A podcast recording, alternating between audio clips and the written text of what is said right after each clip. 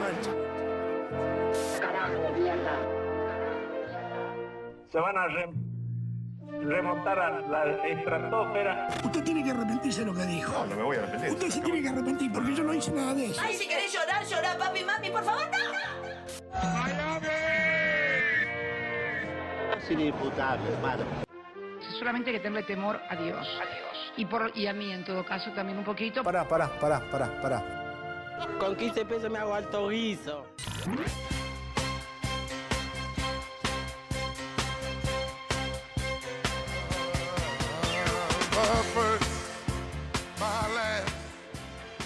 Estimadísimos compatriotas, ¿cómo les va, agoberos, agoberas del mundo? ¿Cómo están? Quiero saber cómo están. Hola, Lun for Reborn. Hola, Lucas Tiepe, que tiene intriga y algo de temor y se acerca. Me dicen que se aproxima un tren del hype. Un chuchu hype. Puede ser. Hola, hola, Rey Todo Joya. Vamos, mierda. Hola, bro. Hola, no llego ni a leer. Son tantos comentarios que no llego a leerlos. Quieren saber, eh, hola Diego Dul- Dulzura, Diego guion bajo Dulzura, que tiene intriga y un poco de temor. Bienvenido Diego Dulzura, Diego de Sweetness. Eh, ¿Cómo estoy yo? ¿Quieren saber cómo estoy yo? Mal estoy. Yo estoy mal. Estoy, voy a hacer anuncios. Tengo algunos anuncios que traje para hoy, que me parecía importante ir ordenando, algunos anuncios. El anuncio uno es estoy triste. Ese es el anuncio 1. Algunos dirán qué anuncio extraño para hacer, pero es un anuncio importante. ¿Por qué? ¿Saben qué es lo que pasa? La mayoría de personas cuando está triste, está mal, está molesta, eh, va a sus laburos a vivir sus vidas de mierda y fingen, ¿no? Fingen. Se cruzan ahí en el pasillo, la conversación ahí cuando te estás cargando unos mateicolarpios, ¿no? Te vas a hacer unos matiolos, viene tu compañero de laburo que detestás, te dice, ¿cómo estás? Todo bien, vos le decís y fingís. Y te vas de vuelta a tu computadora, a tu cubículo, donde nunca más vas a cruzártelo en el día. Y puedes estar eh, eh, alegre en tu tristeza, ¿no?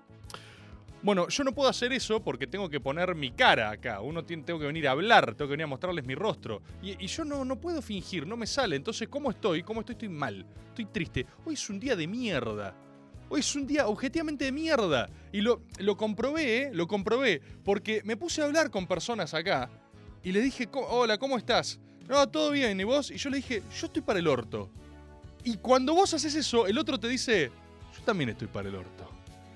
Baja sus defensas de happiness, baja sus defensas de falsa felicidad y te dice, yo estoy para el orto. Y es muy interesante eso, porque hay una presunción social de que uno tiene que decir todo bien, porque si no está obligado a profundizar, ¿no? Es como que la conversación de repente se pone de verdad. El otro está incómodo, el otro está obligado a decir, ¡uh!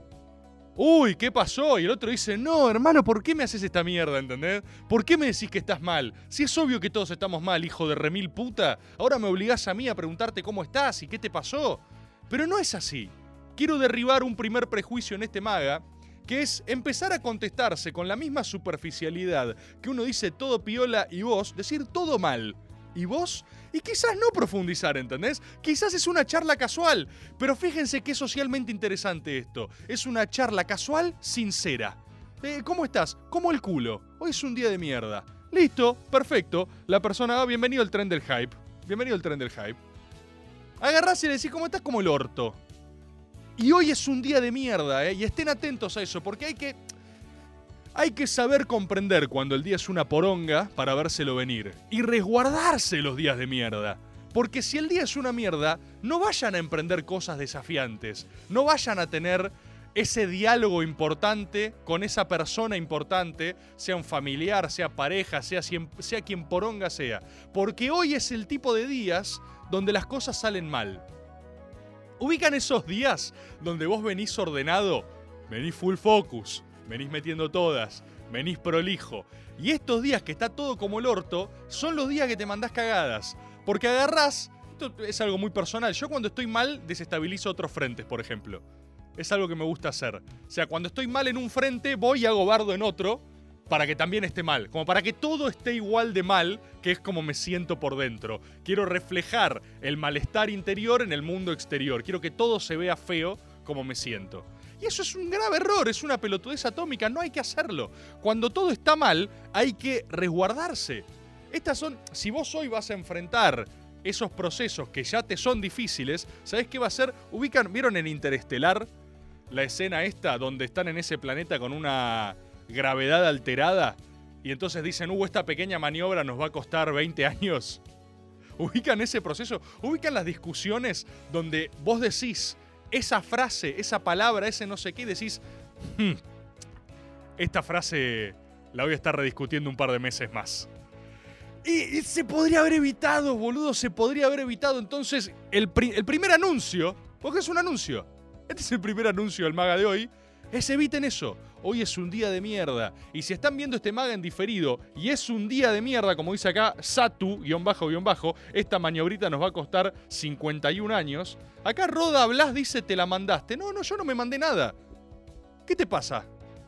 ¿Qué, qué, qué carajo te pasa? Yo no me mandé nada. Acabo de avisar que estoy sensible. Acabo de avisar que estoy triste. Porque yo hice todas las cosas bien y el mundo me ataca. Esa es la reflexión que tengo hoy. Y yo hoy no tengo ganas de llevarla a ningún otro lado. ¿Sí? Roda y bajo Blas. Eso es lo que hoy me está pasando a mí. Si quieren saber. Si quieren saber, la gente quiere detener mi verdad. ¿Sí? Ese es el anuncio del día. Tengo otros anuncios. El anuncio 2 es que el lunes que viene no hay maga. ¿Qué? ¿Qué? ¿Qué? ¿Qué? A ver, ¿qué pasa? ¿Qué se supone? ¿Que ustedes vienen a.? No, grita, no. ¿Qué? A ver, a ver. ¿Qué se supone? ¿Quiénes se creen que son? ¿Entendés? ¿Entendés lo que te digo? ¿Quiénes se creen que son? ¿Quiénes se creen que por el mero hecho de que a mí me están pagando por entretenerlos con plata suya del Estado, ¿acaso yo estoy obligado a dar todo de mí y entretenerlos siempre en mis impuestos? Grita uno acá. O sea, ¿quiénes se creen que son? ¿Acaso creen que, claro, claro, ustedes tienen que salir todos los días a laburar, a sus laburos de mierda, tomar transporte público, llegar a la oficina, pasarla como el orto, para que de su salario mensual le descuenten lo suficiente para pagarme a mí esta hora a la semana en la que hablo de lo que quiero? ¿Y acaso creen que pueden exigirme a mí entretenerlos? ¿Saben lo egoísta que es de su parte? ¿Saben lo egoístas que están siendo todos ustedes como entes impersonales conmigo? ¿Saben la, la, ¿Saben la poca responsabilidad afectiva que están teniendo? ¿Eh? Porque yo les digo, yo les digo no hay maga y nadie me pregunta qué, qué está, qué está, éxito del tren del hype, gracias. Nadie me pregunta, ¿y por qué no hay maga? ¿Estás bien? No, no, ¿cómo no? Entrete- entretennos. Entretennos. El anuncio 2 es que el lunes que viene no va a haber maga. Pronto voy a contar por qué no va a haber maga. Y tenemos que decidir qué poronga pasar en esa hora. Y como este es un programa interactivo donde su opinión importa un montón hasta cierto punto, les recomiendo, ¿saben por qué no le escriben? eh, ustedes saben, Maxi, acá parte de nuestro equipo, productor de este programa, Maxi tiene un programa los sábados acá en National Rock que es Oro Negro, ¿no? Es un programa donde hablan de música, son tipos muy cultos en la alineación rítmica de patrones, ¿sí? Les gusta eso. Y están sorteando discos. ¿Sí? Entonces Maxi, que es productor de este programa, los fines de semana va a estar sorteando discos. Yo quiero que le escriban, le escriban a arroba oronegro937 y definan qué hacen el próximo lunes. Tienen una hora, hagan lo que quieran, júntense igual acá, yo no tengo drama. Solo sepan que no voy a estar, están con Maxi. Maxi, le, escriben ahora, arroba oronegro937, participan del sorteo de los vinilos que va a repartir y le dicen, mira, yo considero, Maxi, que lo que necesitamos es, ¿sabes los lindos mensajes que te van a llegar, Maxi, no? Te van a llegar lindos mensajes, con opiniones. No, a mí me parece, mirá, Maxi, la verdad que yo lo que considero es que, Maxi, no estás haciendo muy bien tu laburo, te va a decir uno. ¿Cómo? Y vos le tenés que responder, ¿entendés? Y vos le tenés que responder. Ese es el anuncio 2 del día. El anuncio 3. Estoy pensando el primero de mayo no hacer un método. Estoy pensando el primero, no hace... ¿Qué anuncios de mierda? Francisco Ua dice que anu... ¡Ay, mira! ¿Qué pasa, Francisco? ¿Qué pasa? ¿Qué pasa, Fran? ¿Qué pasa, Fran? ¿Creías que en la vida siempre todo iba a estar bien? ¿Qué pasa, Fran? ¿Creías que tu hora especial de maga era una hora segura? ¿Donde nada malo podía pasar? ¿Creías que era una hora donde ibas a encontrarte con tus amigos y tus agoberos? No, Fran, ¿sabes qué? La vida hace cosas así. A veces en tu espacio seguro, la vida te pone una trompada en la cara, Fran. Y eso es una lección también, ¿entendés? A veces las noticias son malas. A veces las noticias son malas. A veces, a veces las noticias son malas, Fran. Es así. Es parte de lo que tenés que... Me está- ah, te estás enojando, Fran. ¿Qué pasa? ¿Qué vas a hacer? ¿Qué vas a hacer? Estás en tu casa mirando Twitch. Y, y, y pagás para verlo. Y acaban de subirse todos al tren del hype. Eso es algo que estoy pensando. El primero, el primero quizás no haya método. Quizás no lo haya. ¿Qué pasa? Siempre tiene que haber semana a semana. No hay feriados, no hay nada. Lo qué, qué le pasa a los equipos de trabajo? ¿Quién se lo explica? ¿Se lo explica? ¿Se lo explicás vos, Fran? ¿Se lo explica? Esta relación parasocial se complicó. Ay, no llegué a leer tu usuario. No llegué a leer tu usuario. Eh, qué loco eso sería, ¿no? O sea, vos tenés una relación parasocial con alguien a quien solo consumís y un día se pudre. Tipo, che, estoy peleado con, con Rebord. ¿Cómo? Sí. Hoy no está todo. ¿Cómo? O sea, cuéntenle. eh, siento que es. siento que es. Cero esquizo, dice Rocío. Siento que es la superación de recomendarle el contenido a alguien. Como que recomendar contenido lo hace cualquiera. ¿Vieron esto- estos comentarios del fin de semana que decían me invitó a una cita y lo me puso a ver tres horas de videos de Rebord? Esto es una fase más. Esto es, salen con alguien ahora estos días, salen a tomar algo, a hacer una cita y ustedes están tristes. Dice, ¿qué pasó? No, pasa que me peleé. Uh, ¿con quién? No, con un chabón que, que veo en, en Twitch. Me peleé. ¿Cómo, Fran? ¿Cómo? ¿Te peleaste? No, sí, no nos, no nos entendimos, tuvimos algunas diferencias y no, no, no, no, no está todo bien. No está todo bien. No está todo bien.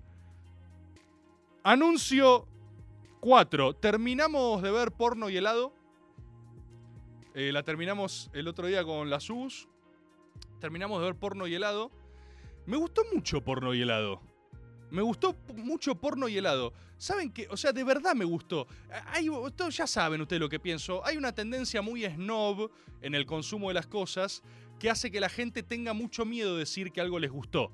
Porque que algo te guste es exponerte, ¿viste? Agarrar y decir, esto me gustó, me hizo feliz, me hizo reír, me hizo pasar un buen rato. Es como tipo, ay, pero ¿no les viste los agujeros de guion que tiene? Ay, ¿no viste que a veces mm, rematan el chiste? Mm, ¿No viste que hay algunas inconsistencias eh, narrativas, ¿viste?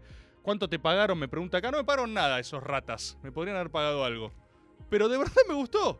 De verdad me gustó. Y se las quiero recomendar. Porque hay un par de cosas interesantes. Esto lo hablábamos mucho con Sugus, ¿viste? Eh, tiene más. Sugus tiene más consumo de cine. Tiene más consumo de cine más Almodóvar, Woody Allen. Tiene esta cosa más sexual, fotográfica, donde hay conceptos. Eh, tiene esta cosa más. Yo lo empecé a ver con ella, esas cosas. Antes, la verdad, que no lo consumía. Tiene cosas lindas. Alguna cosa me parece una falopeada total. ¿Cómo se llama este? El que siempre hace películas de, de orgías y drogas. Eh, el de Love. Gaspar Noé. Gaspar Noé. Está re loco Gaspar Noé. Pero Love está buena. Yo vi Love de Gaspar Noé y me gustó, pero después vi otra segunda al lado de, al lado de, Love y era tipo, ah, pará, hermano, esto es, o sea, esto es solo, solo una, solo pornografía, boludo. Y para eso veo porno, ¿entendés? Que me corta algunos intermedios. Pero tiene algunas cosas muy buenas, tiene algunas cosas muy interesantes. Y saben qué me pasa, por ejemplo, viste, a, a le gusta mucho de estos cineastas más Woody más Almodóvar, que trabajan las ciudades, viste, que hay una cosa muy de la evocación de la ciudad. La ciudad es un personaje más. Y Porno y helado, filmada enteramente en Montevideo, es muy buena para retratar Buenos Aires. Es una serie de Palermo. Es Palermo hecho serie. Y hay algo de eso que a mí me gustó. Y esto lo recuerdo, lo hablé una vez con Pedro Rosenblatt en el método que hicimos, al respecto de cómo cuesta adueñarse del gentilicio del lugar del que sos parte, hermano. ¿Viste? Todo, la identidad porteña, esto ya me, me refiero eh, est- estrictamente al campo eh, autoproclamado nacional y popular, ¿no? Que son porteños culposos. Que, que quieren presentar una lista porque no, bueno, porque Buenos Aires tiene mucha plata y quizás deberíamos tener menos plata, votennos. Ay, soy de izquierda. Ay, soy de izquierda, pero nací en Palermo y. Ah, presenté una lista y. No, de verdad, quiero, quiero que me dejen marchar con gente súper pobre y que nadie me juzgue porque mis ideales son de izquierda y ser cheto no tiene nada que ver. Bueno, cuestión. Esa gente nunca va a ganar la ciudad de Buenos Aires porque nunca van a tener orgullo de donde viven, digamos, ¿no? Todo el mundo quiere vivir en Buenos Aires. Todo el mundo bardea a Palermo, pero si pudieran, irían corriendo a pedir una empanada en un frasco y a ponerse ropa eh, flúor, no sé cómo poronga se visten, y hacer lo que sea que hagan, y les encanta, ¿entendés? Les encanta. Y les gusta putear en Twitter, ay, ay, qué porteño que es todo. Yo acá soy de. Soy de. Ay, soy de eh, San Luis, soy de Entre Ríos. Todos los entrerrianos quieren ser Buenos Aires, lo demostraron toda la historia de todos sus líderes políticos. El primero que tiene un poco de aire los traiciona a todos, o sea, los caga a todos ustedes y dice, por favor, me, sirve una empanada en un frasco, la necesito. Quiero, necesito, por favor. Urquiza, Urquiza llegó, lo primero que hizo después de largar a Rosa fue, alguien, por favor, deme una empanada en un frasco. Ah, la comió y dijo, ah, al fin. Cuestión, vuelvo. Eh, yo siento que, que porno y helado es onda. Es como si agarrara y trabajara la ciudad. Es como si dijera, mira, mi identidad cultural, mi espectro socioeconómico, donde yo estoy es esto, y lo quiero retratar y lo quiero hacer gracioso. Y le sale bien, boludo. Hay una traducción del humor que a mí me, me resulta lo más parecido a, a, la cosa más Tenacious D, ¿viste? Esa cosa, ese humor yankee que acá no se tradujo linealmente. Y yo creo que porno y helado es eso. Me hizo, me hizo reír mucho. Eh, yo creo que. Mm, eh, quiero, quiero felicitar desde este lugar autoproclamado a la gente de porno y helado por la serie que hicieron. Me gustó muchísimo. Y me encantaría que haya un millón de producciones así, ¿entendés? Un millón. No hace falta que sean todas en Buenos Aires, ¿entendés? Puede haber de todos los lugares de mierda que sean. Pero háganlas, ¿entendés? Háganlas. Me encantan, me encantan. Y creo que parte de los gloriosos años 20 sería multiplicar esas expresiones. Que haya más. ¿Entendés? ¿Por qué no podemos hacer. ha- Hagamos de, hagamos de Palermo nuestra Manhattan. ¿Entendés? Hagamos de Palermo nuestra Manhattan. Ah, sí, está rebardeado. Bueno, filmémoslo. Filmémoslo, filmémoslo, a ver qué pasa. Filmalo y hace una serie. Yo creo que eh, puede ser nuestro Woody Allen. Sin pedofilia. ¿No? Puede serlo. ¿Por qué no? ¿Por qué no? ¿Por qué no? ¿Por qué no podría serlo? ¿Por qué no podría serlo? Anuncio 5. Estoy viendo la serie de Lakers también, de la dinastía de los Lakers, HBO Max. Muy buena. No tengo nada más para decir sobre eso. Anuncio 6. La película de Caricias a partir del viernes está disponible en Passline. ¿Saben eso? Gente que no fue al evento de Caricias y me sigue diciendo hasta el día de hoy, eh, haz el storyboard de John William Cook. Ya está disponible el storyboard de John William Cook al interior de la película de Caricias. Está toda ahí, la pueden ver. Tienen que entrar, comprar la entrada y va a estar disponible de viernes a domingo. De viernes a domingo exclusivamente. Y si no la quieren ver, no la compren y piérdanse para siempre el storyboard de John William Cook con todo lo que conlleva. ¿Sí? Anuncio 7. Me preguntan mucho por las epístolas. Me mandaron un mensaje diciendo, hijo de puta, me suscribí al sistema AGOB y no me mandaste nunca más una epístola. Yo fui enfáticamente claro en que iba a mandar epístolas cuando tuviera algo para decir, alguna verdad que quiera comunicarles exclusivamente a ustedes. Y va a haber más. Va a haber más. Anuncio 8. Debo irme a un exilio. Voy a irme eh, el jueves en Caricias. Va a ser mi última aparición pública. Ya grabé el método de este fin de semana. Por ende, va, va a estar anunciado, todo eso lo van a ver el domingo. Pero cuando estén viendo el método del domingo, quizás yo esté muerto. O sea, técnicamente es posible que esté muerto. Porque la hostería Causi Aike. la hostería. arroba, arroba hostería Causi Aike del Chaltén me dijo, Rebord, queremos que vengas al sur. Y yo dije, ah, sí, si quieren que vaya, me van a invitar a mí y a todos mis amigos. ¿Saben por qué? Porque tengo ganas de tener. ¿Vieron que todos. ¿Vieron que la gente que llega a, un lugar de trascendencia espiritual gigantesco, no digo que es donde estoy yo, eh, digo que es a donde aspiro, tienen los amigos de. Yo siempre quise tener los amigos de Rebord. Entonces agarré y les dije: si me quieren invitar a su hostería, van a invitar a mis cinco amigos. Y me dijeron: sí, perfecto. Entonces me voy a ir al sur. Voy a irme al sur a reflexionar, a traer más verdades, a ver lo que hay del otro lado y voy a llevar a cinco amigos míos porque se me recantan las pelotas. Y cuando descubra las verdades elementales y las traiga, ah, ahí vamos a ver quién agradece a quién. ¿Quién agradece a quién? Anuncio 9. Yo fui Boy Scout. Esto es algo que me preguntaron en, en Instagram. Yo respondo las preguntas, ¿vieron? Cuando le pregunto tópicos para Maga, le digo, ¿de qué quieren hablar? ¿De qué quieren hablar? Eh, ¿qué onda los Boy Scout? Me dijo uno, qué sé yo, no sé. Y yo le dije, yo, yo fui Boy Scout. Yo fui Boy Scout. Siempre listo. Y saben que los Boy Scout en algún punto fueron eh, mi primera forma de militancia. Porque no deja de ser una organización social barrial donde vas a merenderos, donde servís merienda a gente pobre, donde comés tu merienda con gente pobre, después vas a misa, ¿eh? Pedazo de ateos hijos de puta. ¿Eh? ¿Conocen algo que se llama Dios? y, y hablas un rato con Dios, ¿sí? Y tenés algo que no sabe la gente que nunca, nunca no es parte de nuestro código de honor scout, porque somos grandes personas, es que usan categorías del libro de la selva. ¿Sabían eso? A mí eso me llamó siempre mucho la atención. De pequeño, de pequeño scout, todo cristiano, todo viendo efigies en la iglesia, todo viendo los mystical powers de Dios.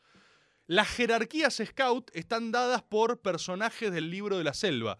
O sea, vos ascendés y, por ejemplo, no me acuerdo cómo son las, jerarquías, pero de repente sos Shirkan. Che, te promovimos a Shirkan. Antes eras el oso Balú, ¿viste? Eras gordo y borracho y medio boludo. Ah, wow, qué literales son las categorías Scout. Sí, ahora dejaste de ser gordo, borracho y boludo y sos el poderoso Shirkan. Y está buenísimo eso. Y me parece que está bien, me parece que está bien. Anuncio 10. Seguimos con el sistema Focus y es lo único que nos está manteniendo vivos. Quiero hacer énfasis en esto. Hay mucha gente enloqueciendo, ¿lo notaron? ¿Lo notaron? Hay mucha gente. Hay mucha gente. Que por supuesto nadie de acá ni de este chat. Hay mucha gente enloqueciendo. Mucha gente volviéndose loca. Tipo hospitales mentales. Con gente enloqueciendo. Hay algo de haber como perdido las dinámicas sociales en pandemia. O sea, vos venías más o menos entrenado, ¿no? En interacciones sociales, en hablar con otras personas, en qué es reclamable y qué no. Y de repente la pandemia te desconfiguró todo. No sabemos bien cómo hablar con humanos. Sabemos capaz chatear. Sabemos hablar por WhatsApp. Pero de repente hablas con alguien y no entendés. No entendés. ¿Y saben qué es lo que nos salva de ser esas personas locas? El focus. Siempre que esté en focus todo va a estar bien. Y quiero hacer énfasis en esto, ¿sí? Quiero hacer énfasis. Porque mucha gente me decía, no, ¿cómo vuelvo después del Holy Sop? Volvés. Como dice Yoda en el episodio 5. ¿O es en el 5? No, ¿Cuándo es que le dice probar? Voy a probar y le dice hace o no hace, no hay probar. Do or do not, there is no, no, no try. ¿Es en el episodio 5? ¿Es en Empire Strikes Back? No me puedo acordar bien. Pero es lo mismo. ¿Cómo? co- oh, Rebor, ¿cómo vuelvo al focus? Ahora, al gimnasio, ya. Salí a correr. Ya mismo. Ya mismo, hacete un quinoa. Pero acabo de comer. No, no estás entendiendo. No estás entendiendo. Sacudí a la persona que esté fuera de focus. No, pero acabo de almorzar. No estás entendiendo. Tomá quinoa. No sé ni cómo se hace un quinoa, pero viste como le das un bloque así de quinoa en la boca. Tomá una barra de quinoa. Comé este quinoa. Gente, vamos a una pequeña tanda y sigo con los anuncios, ¿eh? Los leo acá en el chat. Lunes hasta las 21 por Nacional Rock.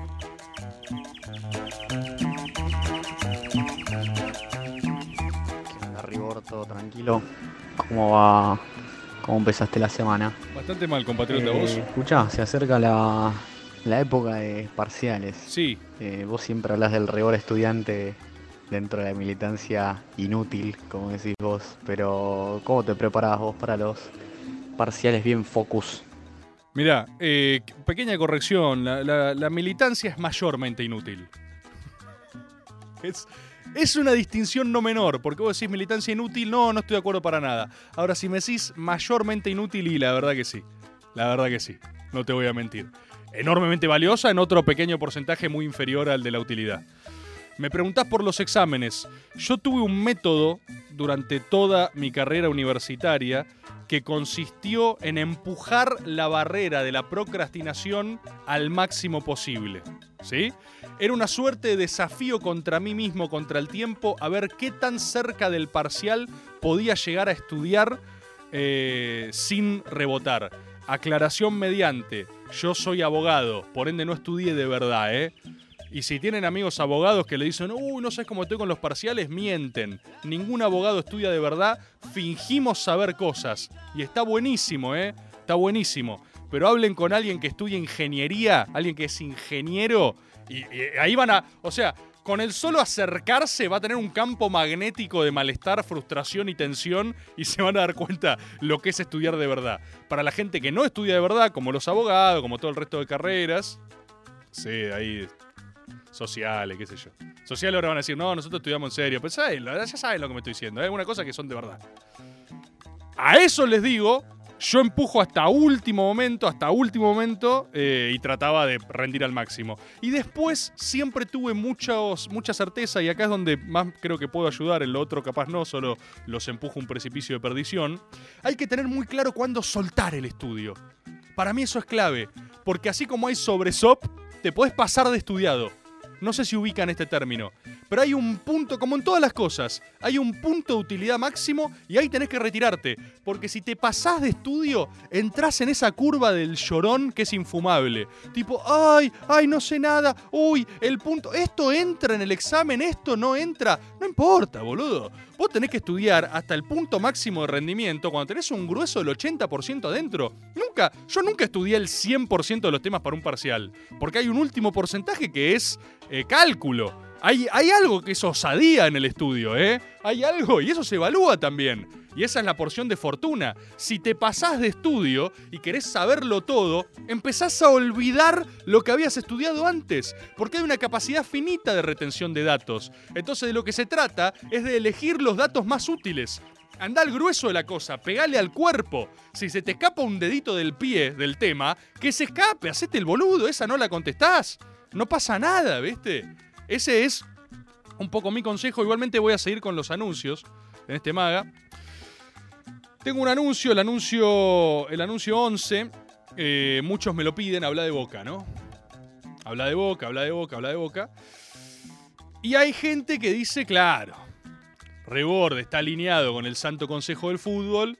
Qué casualidad, ahora no habla.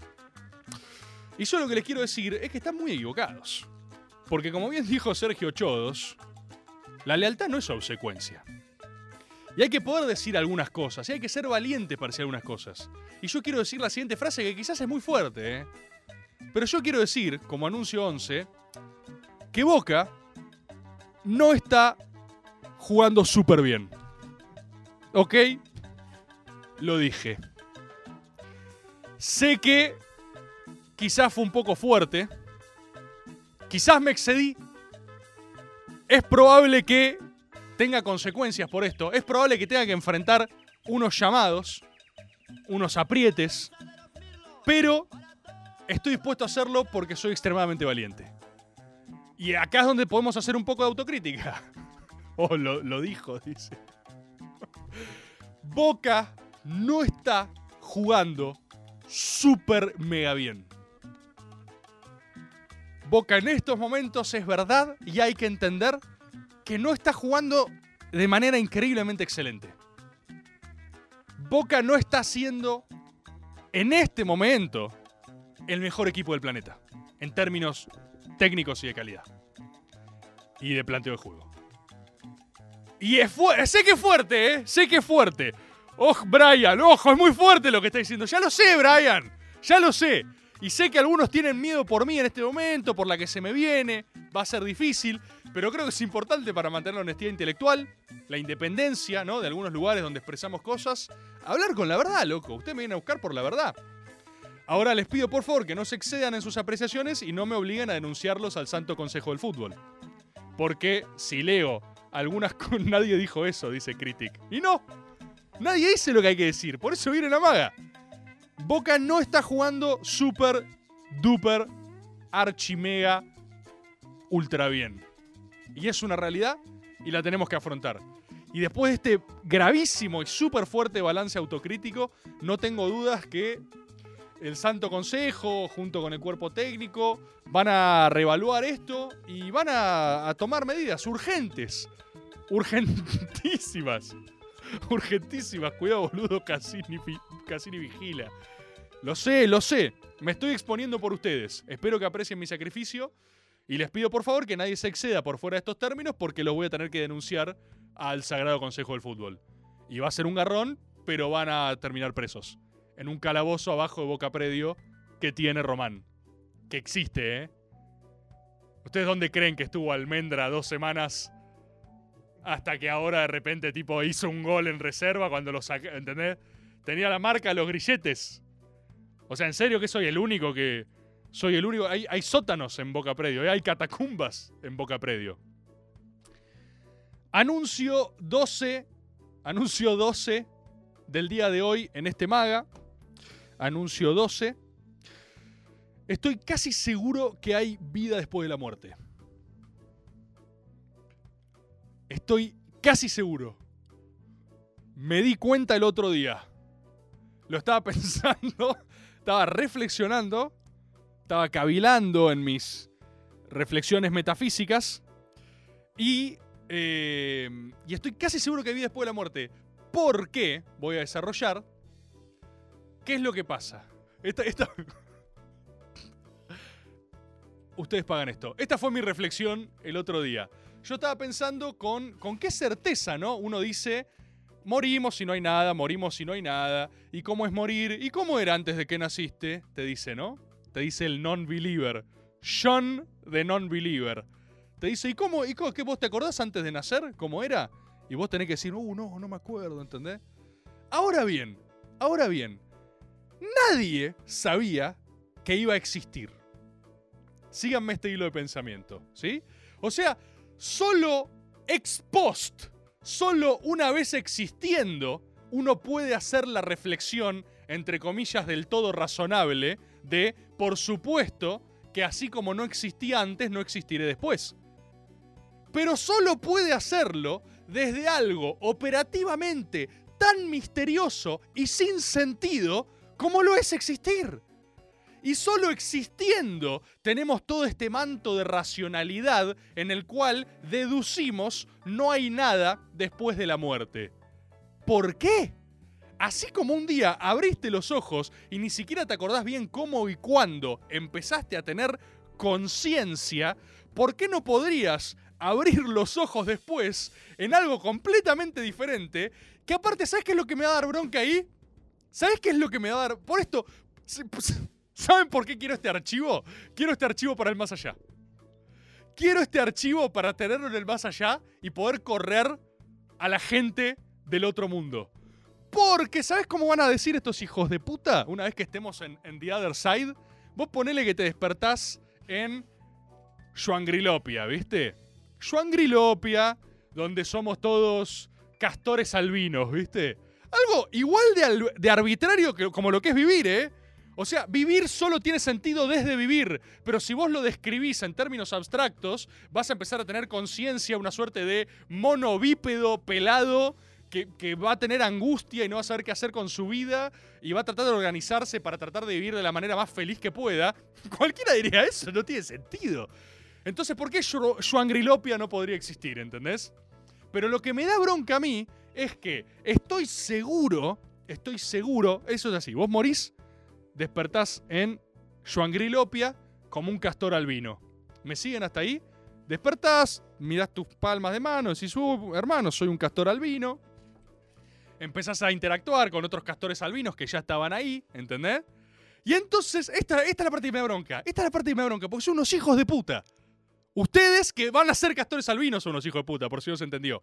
Cuando vos llegues, todo maravillado por el milagro de la posvida, y le cuentes a los otros castores, boludo, mirá, al final, guacho, somos castores, ¿qué? ¿What? Soy un castor albino en Shuangrilopia y, y volamos y nos salen arcoíris por el culo. Los otros hijos de remil puta te van a decir, y sí, era obvio. ¿Cómo? Te van a decir, y sí, mirá, tengo 4.000 años de ciencia castora que comprueban por qué lo más lógico que le podía pasar a las células después de ser un mono pelado es transformarse en castor albino. Era obvio.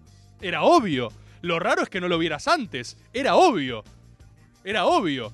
Y esos hijos de remil puta solo lo dicen ex post. Solo, solo lo dicen ya como castores albinos. Pero ninguno te dijo antes, boludo, quizás somos castores albinos después. Nadie se la jugó, ¿entendés? Nadie se la jugó. Entonces, yo creo, que es lo que me di cuenta el otro día, que de hecho, si existo, es hasta más probable que haya vida después de la muerte. Porque existo, no sé. ¿Por qué es tan raro existir? ¿Quién tiene.? O sea, ¿quién carajo sabía que iba a existir? Dios es una condición de posibilidad. Y en tanto puede serlo, es. La refutación opera al revés. La gente dice que hay que... o sea, no se puede demostrar aquello que no existe, ¿no? Reza la, la lógica, la lógica. Es todo lo contrario. Es todo lo contrario. Solo se han demostrado cosas que no existían. Boludo, ¿escucharon lo que acabo de decir? Todas las cosas que se demostraron antes no existían. No hay una sola cosa descubierta que haya existido antes. Necesito no saber que está ahí para descubrirla. Entonces, ¿cómo, cómo poronga voy a poder no poder probar aquello que no existe? Todo existe al mismo tiempo. Anuncio 13. Me mandó unos libros Bruno Bauer. Me gustan. Bruno Bauer es muy gracioso. Bruno Bauer es marxista, pero es gracioso. Lo cual es raro, porque el, sentido del humor en el marxismo es una anomalía. En general, el sentido del humor en el marxismo es algo que deviene en peronismo. ¿Saben eso? La cantidad de verdad que le estoy tirando a este mago, ustedes están desaprovechando, no tiene nombre, ¿eh? Pero quiero agradecer a Bruno Bauer, que siempre leí sus tiras, sus ilustraciones, y siempre me gustaron muchísimo, muchísimo. Anuncio 14 del día. Los tengo numerados mis anuncios, ¿eh? Los tengo numerados mis anuncios. Anuncio 14 del día. Salió el tráiler de Thor, Love and Thunder. Salió el nuevo tráiler de Thor, Love and Thunder.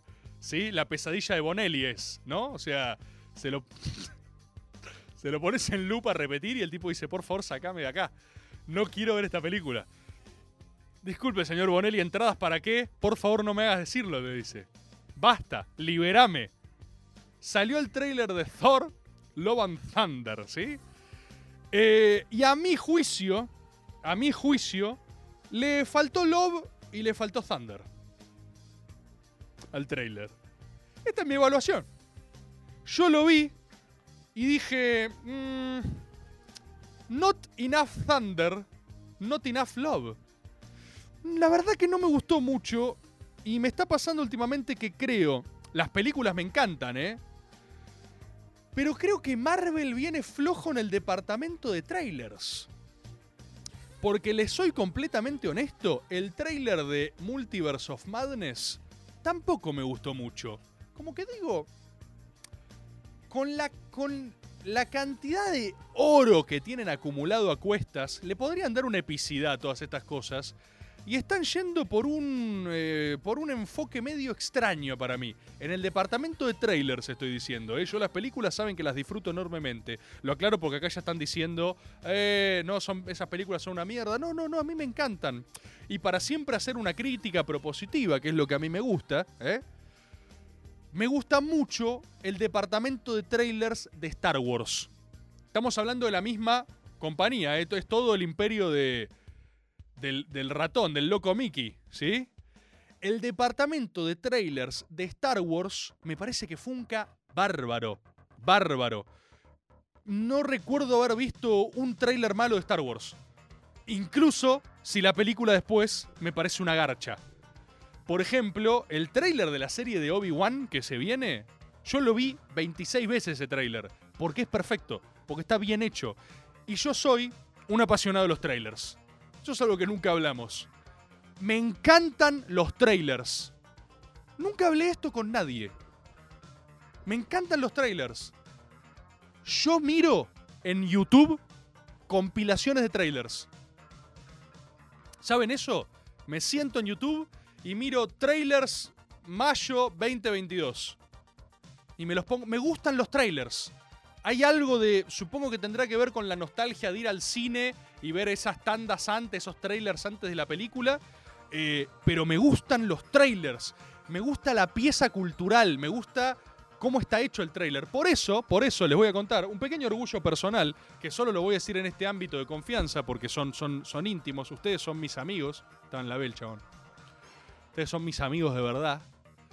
Eh, mi hoy por hoy, eh, uno de mis mayores orgullos en términos creativos, en términos de elaboración de contenido, son los trailers del método. Los trailers del método, quiero que sepan que los diseño con un nivel de pasión, obsesión y especificidad. eh, el que, al que no les, a los que no les caigo bien es a los editores, ¿no? De Corta, del gran medio Somos Corta. Antes estaba Fer, ahora está el loco Eric. Eh, estuvo mal en el medio, sí, también, sí, sí, sí. A ellos creo que no les caigo tan bien porque soy un poco jede. Pero si hay algo donde digo, no, no, no, no, un segundo, no, una milésima de segundo menos, no. Y ahora esta música, y ahora tiene que entrar esto, no, y usemos este tema, y pisalo con esto. Ah, ahí me vuelvo loco. ¿Por qué? Porque me. acá, mirá, acá me dice Satu, el de Pergolini fue tu Magnus, op- Magnum Opus Rebord. Satu. Satu. Gracias, Satu. Gracias. Lo voy a decir con todas las letras. Satu. ¿Vieron lo que es el tráiler de la de Pergolini? El tráiler de la de Pergolini es el Aleph.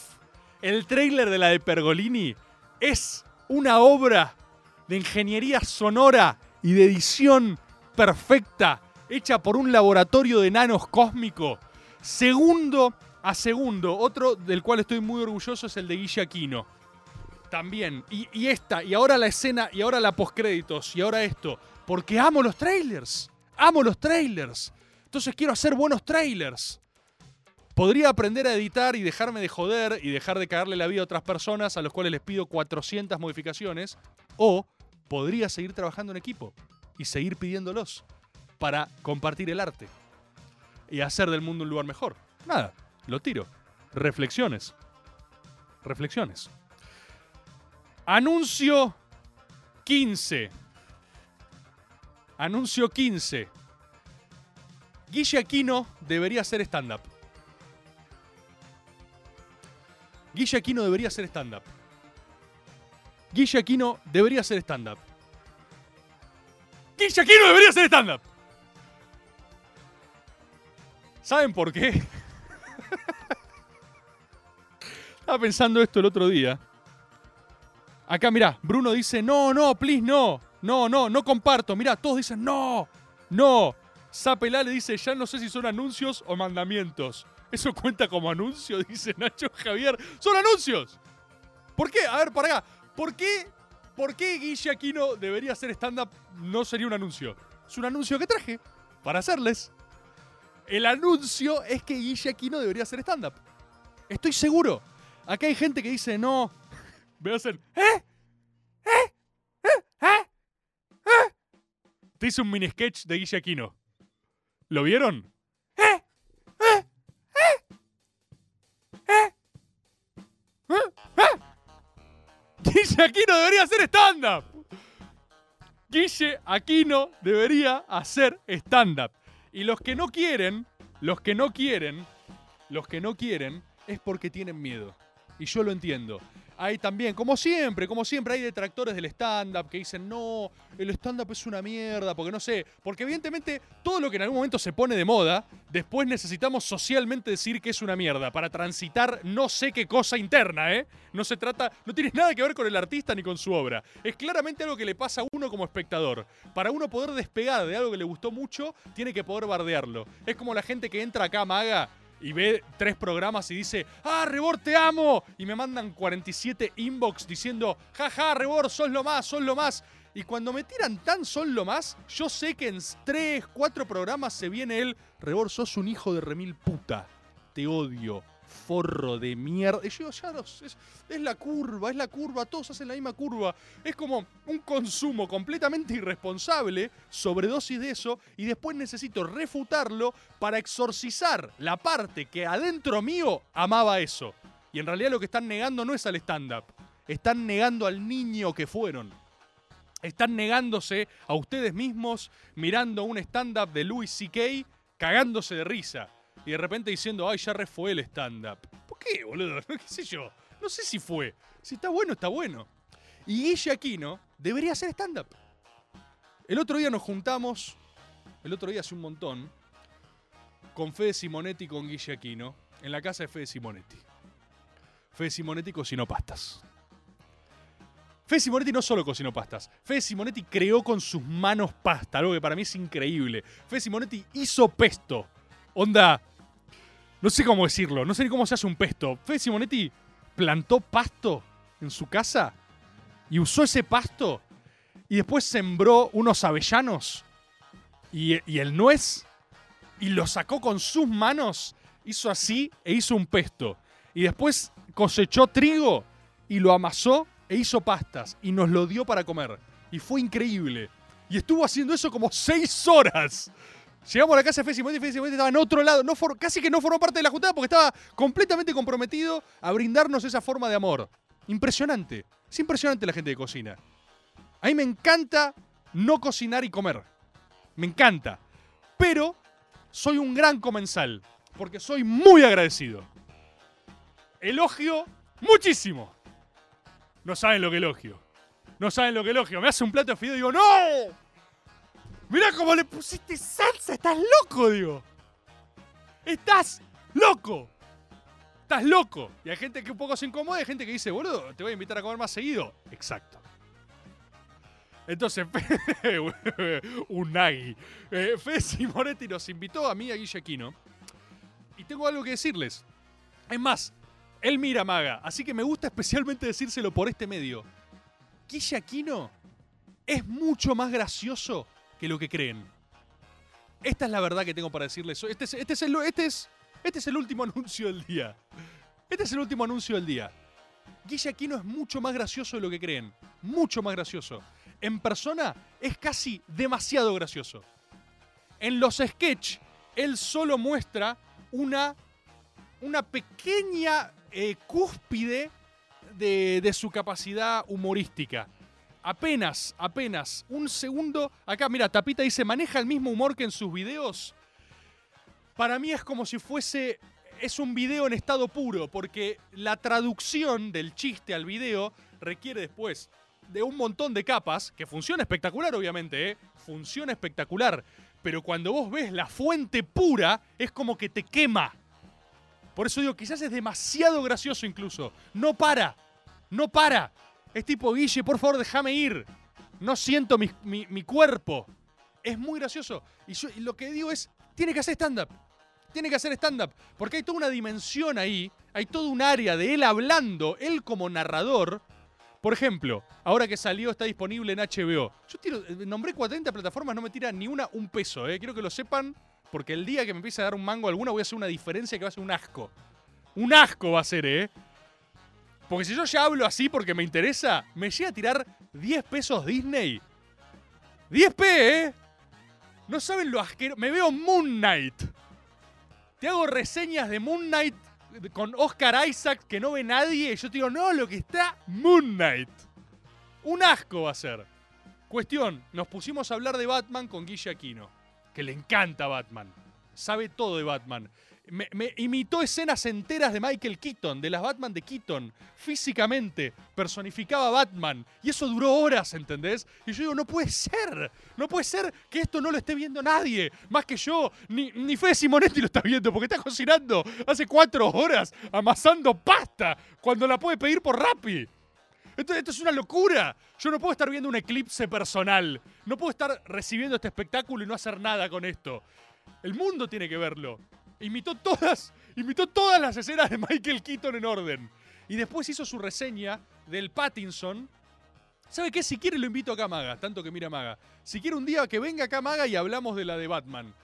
Porque tiene unas apreciaciones de la nueva de Batman que me volvieron loco. Me volvieron completamente loco. Les voy a anticipar dos. Les voy a anticipar dos. La primera es que él vio que es la primera vez que Batman, en tanto Bruce Wayne, tiene vergüenza de ser Batman. Es decir, vergüenza de ser un rarito que se disfraza de un murciélago. Y ninguna Batman había retratado eso antes. Batman siempre era un winner. Aunque esté disfrazado de murciélago. No sé, era re poronga, ¿entendés? Acá tiene la tensión que tienen eh, la gente con algún tipo de eh, problema mental, básicamente. La escena donde Batman entra a. La primera escena donde entra y están todos los canas. Y todos se quedan como diciendo, ay, awkward, incómodo Batman. Le tienen cagazo porque es un disociado, pero no lo respetan a Batman. De hecho, la forma más magistral que tiene la película de mostrarte esto es que hay un cana que como Batman lo insulta y le dice sos un rarito, y que cuando aparece como Bruce Wayne, el mismo cana le dice, "¡Ah! Bruce Wayne, ve, pase por acá, señor. Y Bruce Wayne es todo incómodo, todo inadaptado social, viste, todo raro, que se quiere poner una máscara. Y él dice, vos fijate que en la escena, en una de las últimas con el Riddler, cuando el Riddler le empieza a decir Bruce Wayne, el Pattinson mira unos segunditos a una cámara de seguridad, así, como chequeando que no lo estén viendo. Pero porque no quiere que se de- destape, que les va a dar, no, porque le da vergüenza. Porque lo que está pensando el Pattinson en ese momento es, che, no llevé esta mierda de disfrazarme muy lejos. No soy, ¿qué van a decir de mí? Soy un payaso. Soy un millonario que se disfraza de murciélago. Soy un tonto, soy raro. O sea, es el primer Batman que es socialmente incómodo. Y en ese sentido, me decía Guille Aquino, es el Batman más parecido a Adam West. Porque es un Batman incómodo. Es una, es una, es una reelaboración de- del Batman de Adam West, que usaba el calzón por afuera de la calza. Es tipo un Batman del que te reís, es Batman como tipo, ¡ay! Un tipo vestido de murciélago, ¿entendés? Es muy bueno, es muy bueno. Y fíjate este último detalle, fíjate este último detalle. Pero esto debería decirlo Guille Aquino en su stand-up. ¿Eh? Fíjate este último detalle, que es Batman tiene un costo operativo por ser Batman. Él, o sea, toda la película le hubiera sido mucho más sencilla si él la encaraba como Bruce Wayne. Si él quería ayudar a una investigación policial, resolver pistas y acercarse a todas las investigaciones que hizo, si lo hacía como Bruce Wayne, entraba caminando a todos los lugares. Y la, y la película te lo muestra literal. Batman va al boliche, va primero como murciélago, le dicen, ¿qué haces, payaso? Y le cierran la puerta en la cara y tiene que entrar a las piñas por insistir en ir vestido como murciélago. ¿Entendés? Por la obstinación que él tiene eh, en ir a los lugares como murciélago, se tiene que agarrar a trompadas. Después va al mismo lugar como Bruce Wayne y lo dejan pasar. Y dice, uy, oh, y- es hermosa esa reacción. Y el tipo está re incómodo con ser Bruce Wayne. Él es un rarito. Le abren la puerta y le dicen, ay, Bruce Wayne, vení, pasá, ¿con quién quieres hablar? Hacé las preguntas que quieras. Accede a cualquier lugar VIP. Para él es mucho más conveniente ser Bruce Wayne y elige disfrazarse de murciélago y le da ver- se muere de vergüenza si se entera alguien de que él es Batman. Magistral, bellísimo, una delicia de análisis absoluto. Estimados compatriotas, gracias por este maga. Como siempre, me han hecho sentir espectacular. Me siento mejor al terminar un maga que arrancarlo cuando vengo triste, obviamente, ¿no? Muchas veces pasa. Así que le quiero mandar un saludo grande con quienes interactuaron. Por favor, Fran decía que nos puteamos. Fran, yo te amo, loco, ¿eh? Yo no. No, no. Acá solo hay amor. Acá solo hay amor, incluso en interacciones medio Bruce. ¿Sí? Estimadísimos compatriotas, no nos vemos el lunes que viene. Nos vemos el otro. Háblenle a Maxi y atentos al método de este domingo. Nos vemos.